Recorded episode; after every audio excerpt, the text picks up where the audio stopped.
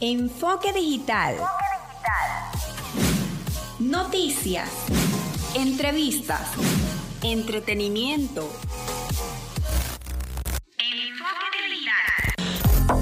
Hola a todos y todas, feliz sábado. Este espacio es una producción nacional independiente, certificado número 8607 de Francisco Párraga. Están en sintonía de zona 41 94.9 FM. Soy Andy Zambrano y este es tu enfoque digital del día de hoy.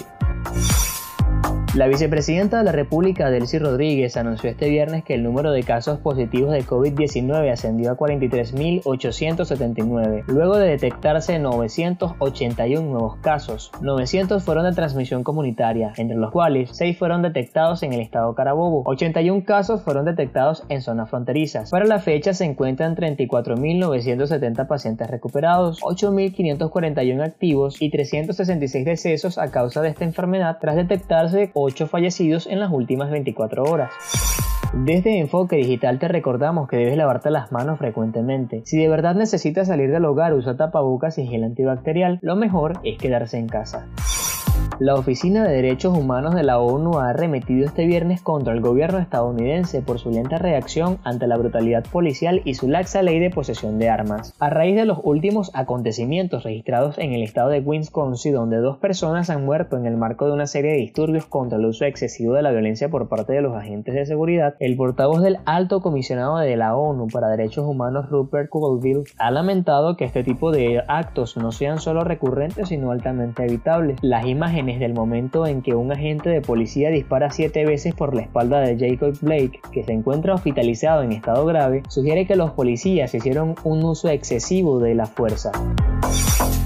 Representantes de la Embajada de la República Socialista de Vietnam en Caracas entregaron este jueves 20.000 mascarillas para la prevención del COVID-19. La donación de estos dispositivos que protegen a su portador de ser contagiados del nuevo coronavirus fueron recibidas por el director general del despacho del presidente de la Asamblea Nacional Constituyente, Luis Camargo. Estos insumos corresponden a una donación hecha por la Asamblea Nacional de la República Socialista de Vietnam el pasado 15 de mayo.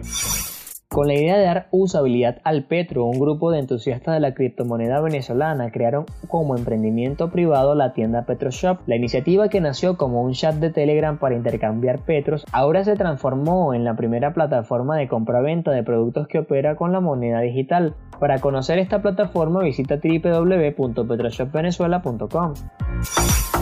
Al menos tres personas, entre ellas un menor de 13 años, fueron asesinados en una zona rural del municipio de Andes en el departamento de Antioquía, en Colombia, hecho que se suma a las masacres que se han registrado en las últimas semanas en dicho país. El comandante del Departamento de Policía de Antioquía, coronel Ever Giovanni Gómez, informó este viernes que los hechos se registraron ayer jueves en la vereda Bajo Cañaveral. El oficial detalló que unos sujetos encapuchados ingresaron en una finca y sin mediar palabra dispararon contra estas personas. Desde el 11 de agosto han muerto al menos 42 personas en una serie de masacres o asesinatos de tres o más personas en un solo hecho. La mayoría de víctimas lamentablemente han sido jóvenes. Esta escalada de violencia que según el gobierno está relacionada con grupos armados financiados por el narcotráfico, comenzó ese día con el crimen de cinco adolescentes de entre 13 y 16 años de edad.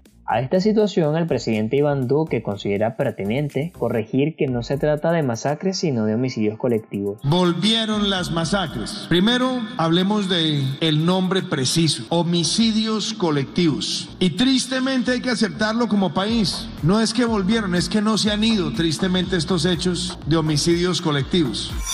Hasta aquí el enfoque digital del día de hoy. Para ampliar las informaciones, visita nuestras redes sociales, arroba Radio Zona 94.9 FM, arroba mi enfoque digital. Yo soy arroba Andy Jesús. Hasta la próxima.